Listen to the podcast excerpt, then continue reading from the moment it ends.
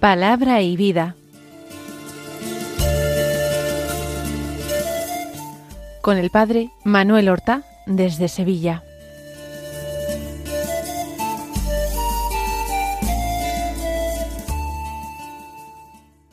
En el nombre del Padre y del Hijo y del Espíritu Santo.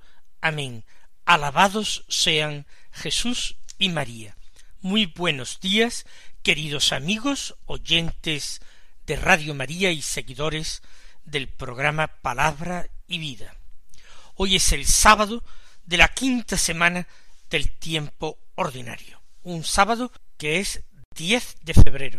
En este día la Iglesia celebra la memoria de Santa Escolástica, una santa de la antigüedad. Fue hermana del gran San Benito, hermana pequeña, nació en torno al año cuatrocientos ochenta en Nurcia, de donde ellos eran originarios. Aunque Benito, su hermano, fue el primero que después de sus estudios partió al desierto a llevar vida monástica, y luego en Montecasino comenzó una vida cenobítica en compañía de muchos hermanos, ella le siguió más tarde. Quizás primero vivió en compañía de vírgenes consagradas y finalmente, cuando supo dónde se encontraba su hermano y qué es lo que había hecho, en Montecasino se dirigió allí y se fundó un monasterio de monjas no lejos del monasterio de los monjes. Allí ella vivió santamente y murió en el año quinientos cuarenta y siete. Hoy día las tumbas de ambos hermanos se encuentran juntos. San Gregorio Magno, el padre de la Iglesia, escribió un episodio bellísimo del último encuentro en esta vida entre Escolástica y Benito. Se veían una vez al año en una hospedería, la hospedería del monasterio de los monjes, alejada un poco del mismo monasterio.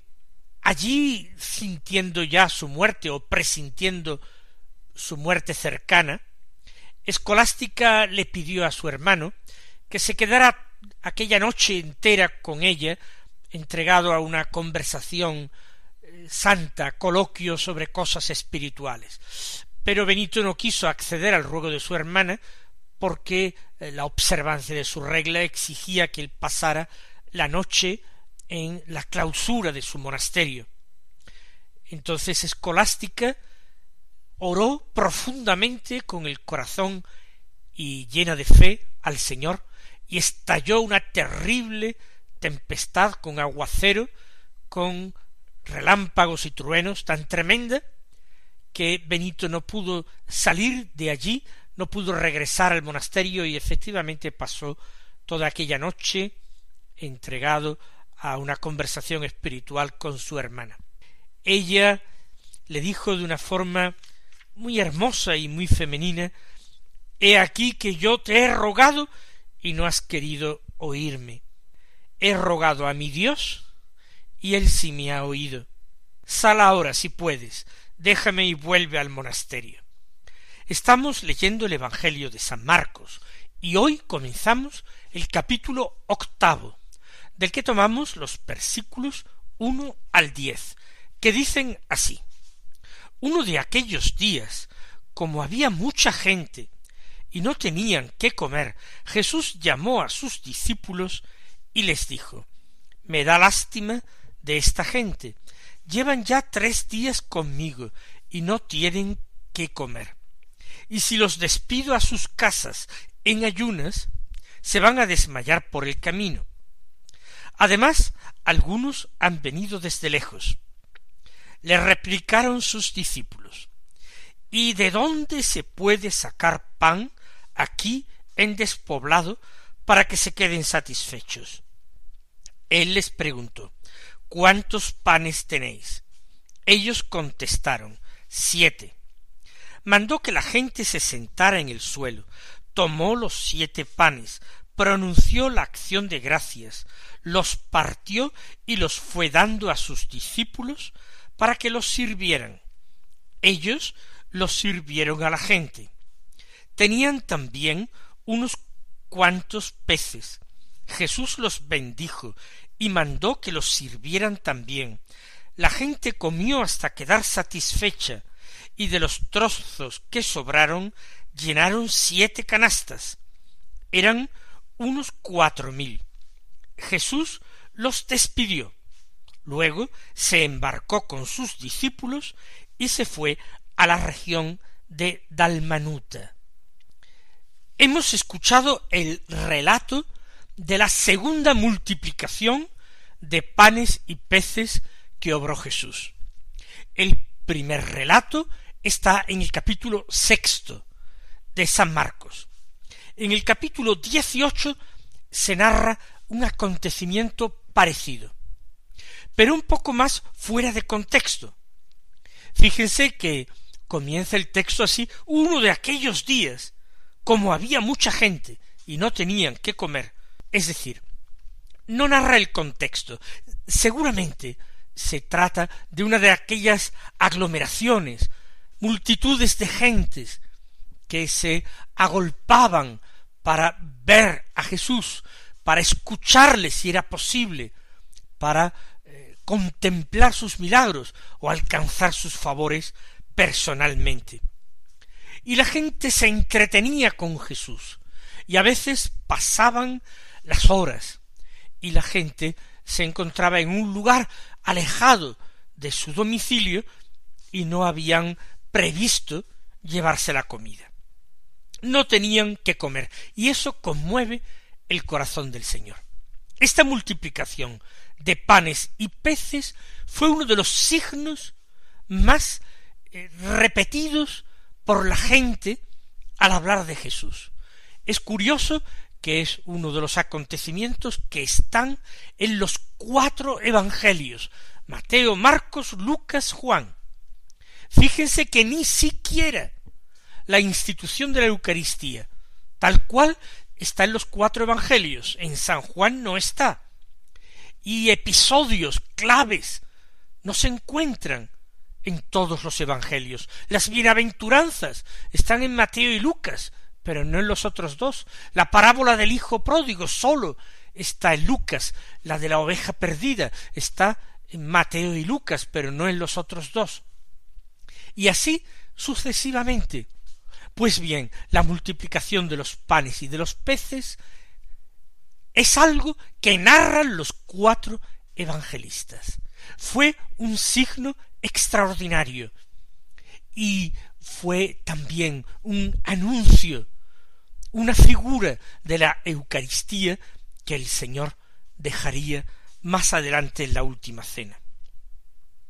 Jesús llamó a los discípulos, dice Marcos, y les dijo me da lástima de esta gente.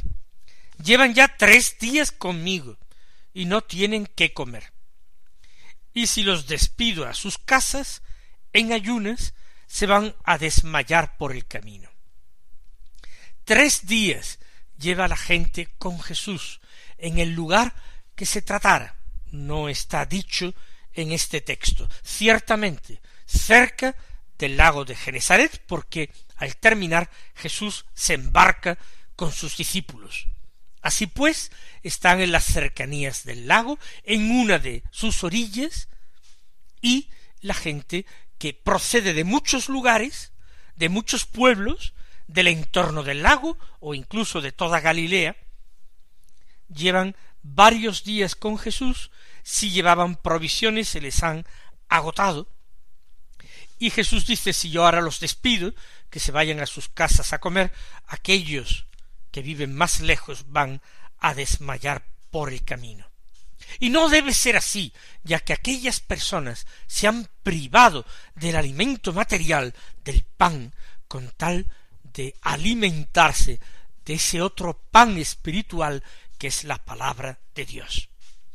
No es justo en el corazón del Señor que ellos ahora sufran por haber estado atentos a su palabra.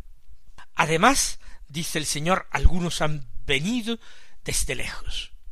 Razón de más. Los discípulos les replicaron ¿Y de dónde se puede sacar pan aquí en despoblado para que se queden satisfechos? La pregunta nos parece un tanto ingenua. No debería hacer demasiado tiempo de que el Señor había saciado a una multitud de cinco mil hombres. ¿Por qué ahora los discípulos se quedan extrañados de que Jesús diga que le da lástima dejar marchar a aquella multitud, porque los discípulos no podían esperar que ocurriera lo que había ocurrido hace tiempo, como de hecho también en esta ocasión sucedió. No lo sé exactamente por qué. Es imposible que hubieran olvidado aquello que se grabó tan profundamente en la mente y en el corazón de las gentes. Pero sí que me lleva a mí a reflexionar esto, de que también nosotros somos muy olvidadizos en relación con las gracias y los dones de Dios. ¿Cuántas veces el Señor nos ha sacado de un apuro? Lo pedimos de una manera ferviente y angustiada, y el Señor nos quiso ayudar quiso evitarnos un sufrimiento mayor o grande que nos hubiera llevado quizás a la desesperación y a la desconfianza en él. El Señor condescendió con nuestra debilidad y nos confortó, nos consoló, nos socorrió, nos alimentó en ese hambre profunda que experimenta el ser humano cuando se percibe desvalido y cuántas veces no hemos olvidado ingratamente aquellos favores tan especiales que el Señor nos hizo. Parece que el Señor tiene que recomenzar cada día a ganarse nuestra confianza y nuestro amor. Parece que todo lo que hizo en el pasado, incluido ayer, ya no cuenta para nosotros reclamamos, exigimos nuevas pruebas de su amor y de su protección, cuando ni siquiera hemos dado bien las gracias por los dones recibidos hasta ese momento. No nos admiremos por el comportamiento y las palabras de los apóstoles cuando nosotros también somos extraordinariamente olvidadizos.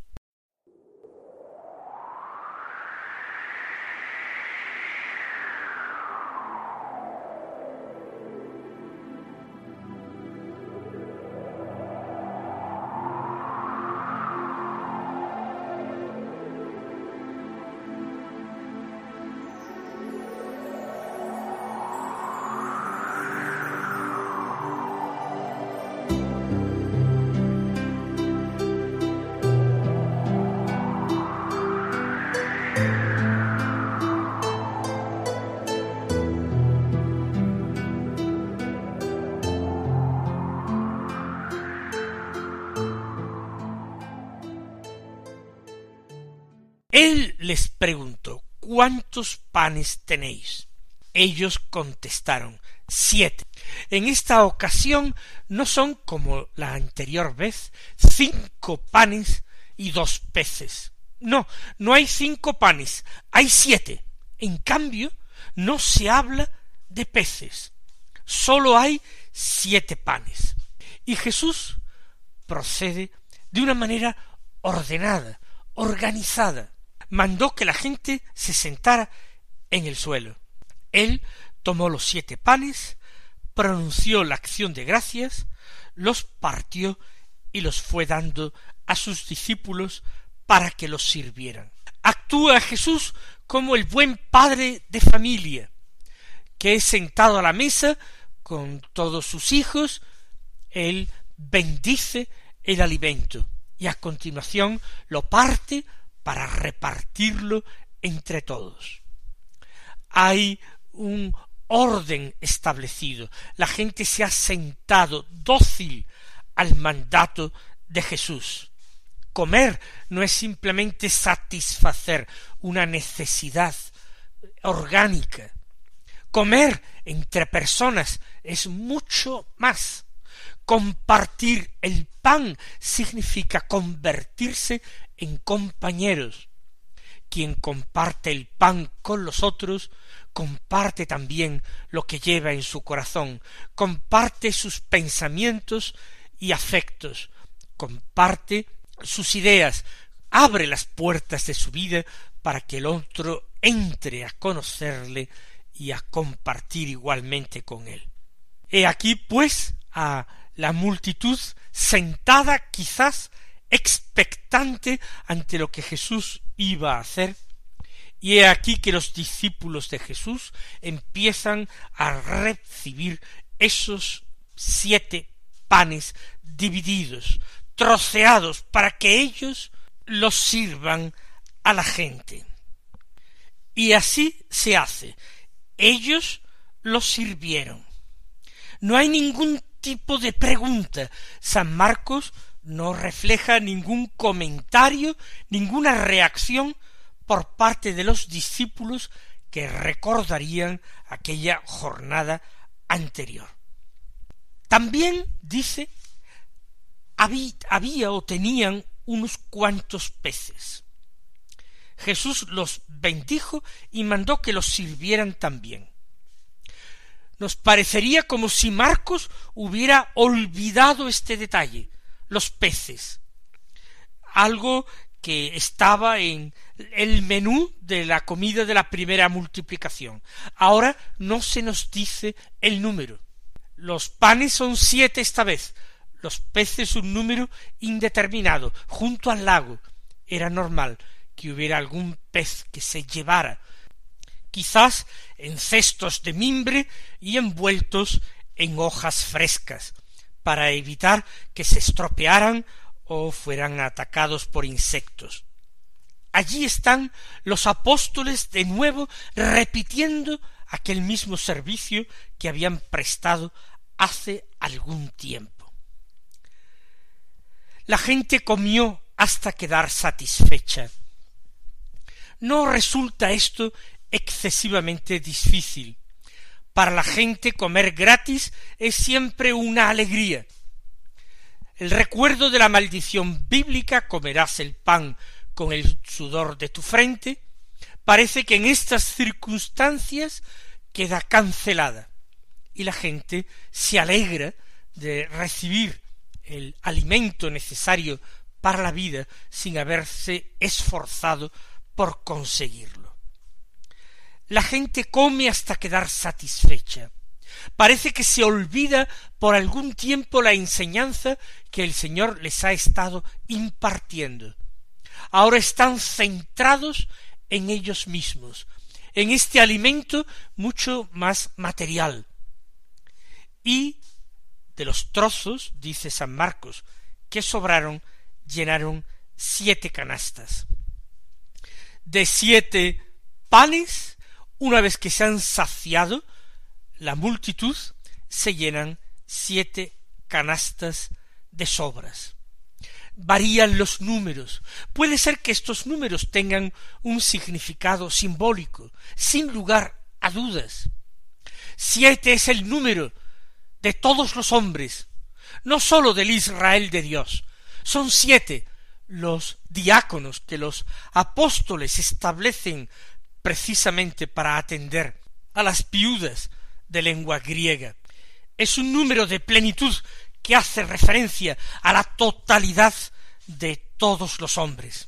El festín que prepara el Señor no es un festín solamente para el pueblo de Israel.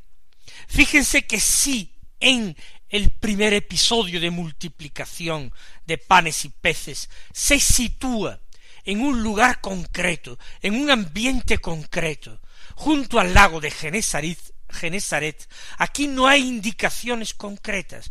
Puede ser cualquier sitio, puede ser cualquier momento, uno de aquellos días. Y allí después de haber contado ese gran favor concedido por Jesús a una mujer fenicia, ahora también sacia una nueva multitud. A partir de siete panes se sacia la multitud y sobran siete canastas para aquellos hombres y para los de todas las épocas. Sobra, no se agotan los dones del Señor. Él sigue teniendo sus cestos repletos para que nosotros acudamos a Él. El que tenga sed, dirá el Señor en el Evangelio, que venga a mí y que beba. Pero el Señor también se ha convertido a sí mismo en alimento de salvación, porque Él dijo, mi carne es verdadera comida y mi sangre es verdadera bebida. El que come mi carne y bebe, y bebe mi sangre, habita en mí y yo en él. Vamos nosotros a pedirle al Señor que no se olvide de nosotros, que nosotros también anhelamos ser saciados por Él y alimentados y saciados de una forma gratuita, que ya sabemos perfectamente que nunca lograríamos merecer el alimento que Él nos prepara. Se llenaron siete canastas con las obras, y los que comieron eran unos cuatro mil. También quizás un número simbólico venidos de los cuatro puntos cardinales. No imaginamos que en aquel momento ni los apóstoles ni nadie contaran a los circunstantes, ni contaran tampoco el, el número de trozos de pan que sobraron. Jesús los despidió. Luego se embarcó con sus discípulos y se fue a la región de Dalmanuta. Jesús despide a sus discípulos, pero no como en la primera multiplicación pretendieron hacer los apóstoles. Él los despide cuando ya se han saciado, cuando se han alimentado, cuando no van a desfallecer por el camino. Y es que el Señor que multiplica sus dones con nosotros, también nos envía al mundo, nos envía a luchar, a combatir el buen combate de la fe. El Señor no nos envía eh, desprovistos de fuerzas ni de alimentos, pero a veces Él se retira y nos deja solos en la lucha, eso sí, con la energía suficiente para alcanzar con su gracia la victoria. Y se fueron a la región de Dalmanuta, que no se sabe dónde está, es un nombre desconocido en la Biblia y fuera de la Biblia, lo que acentúa más ese carácter simbólico que tiene todo el relato al que no se ha querido situar en un lugar concreto. Mis queridos hermanos, que el Señor os colme de bendiciones y hasta mañana si Dios quiere.